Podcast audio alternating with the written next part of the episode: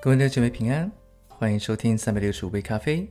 今天是七月十二日，让我们一起来分享《火的步道》这本书。今天的话题是射出去。有趣的是，伊丽莎没有说瞄准目标，那里没有什么目标是要瞄准的。神只想他射出去。我发觉这个极令人得到安慰。神的箭就是以自我为目标，他们箭无虚发，他们就像预先输入了城市的导弹。他们射出，便没有心灵能逃避。这不是一个奇妙的发现吗？当你遵循这原则，你会说：“我一直在等候什么呢？是完美吗？还是跟在我名字后面的那三个学位呢？”神只想我们顺服他。举例说，当神赐下知识的言语的时候，我无需尝试找出它是否适合，或它看起来是否正确。神比我更清楚。我的责任是从弓上发出箭，而它会成为一支释放的箭。只有神的灵能探入了解人的灵，神不会失手的。圣灵熟悉每一个人的历史，也熟悉他们最隐秘的思想。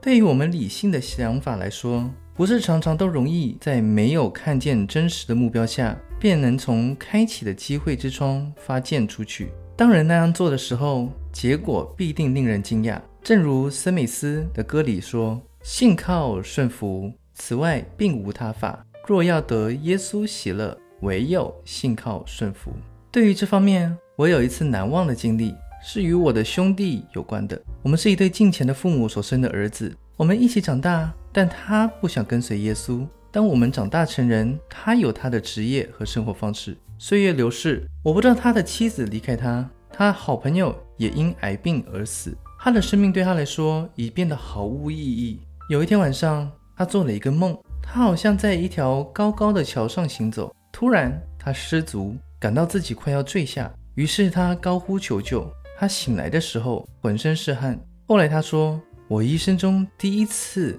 那么心里火热，渴望向神祈祷，回忆我儿时学过的经文，并要在患难之日求告我，我必搭救你。”诗篇五十章十五节，我跪在地上时，我对神说：“主啊，你知道我甚至连你是否存在也不知道。但我兄弟永康是你的仆人，求你借着他给我一个神机，显明你仍然活着。”那一晚，我在六千里以外的南非，我不知道他有什么麻烦，也不知道他正想着结束他的生命，因为我们之间很少来往和沟通。可是，在清晨的时候。我发了一个可怕的梦，我也看见一条高高的桥上，我的兄弟在上面行走，四周好像牢笼着雾。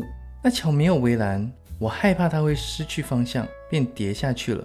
他继续行进雾里，我梦见他自己在绝望中呼喊他的名字，然后我听见从无底的深渊中发出呼喊，那是我兄弟的声音。我醒来的时候也被汗水浸透了。我问神说：“主啊，这是什么？”神回答说：“你的兄弟正在永生的桥上。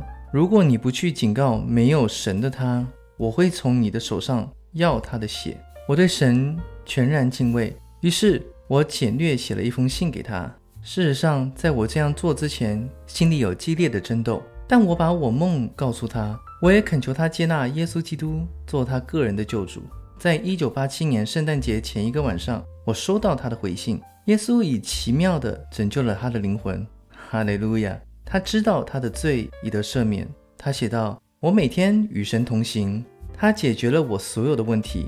当我收到那封信的时候，我不能控制自己的情绪，而是不断的喜悦而哭泣。圣灵是何等奇妙，神的恩赐也是何等有效。他们是神有力的武器。当我们对他们感到羞愧，或是愧于运用他们的时候，我们便陷入了魔鬼的手里。如果我没有写那封信，结果会怎样呢？如果我们要打开那朝东的窗，在黑暗中发出那箭，结果会怎样呢？我不是用自己的理性去做决定这件事情，而是那箭找到了它的目标。我奉耶稣基督的名对你说：打开你的窗，放下你的恐惧，让你在信心里顺服，否定一切的焦虑，放开一切，让神借着你。有他奇妙的作为，也让你的智慧成为唯独从上头来的智慧。先是清洁，后是和平、温良、柔顺，满有怜悯，多结善果，没有偏见，没有假冒。雅各书三章十七节。好啦，各位弟兄姐妹，那我们今天就先分享到这边，让我们明天继续。以马内利，耶稣爱你们。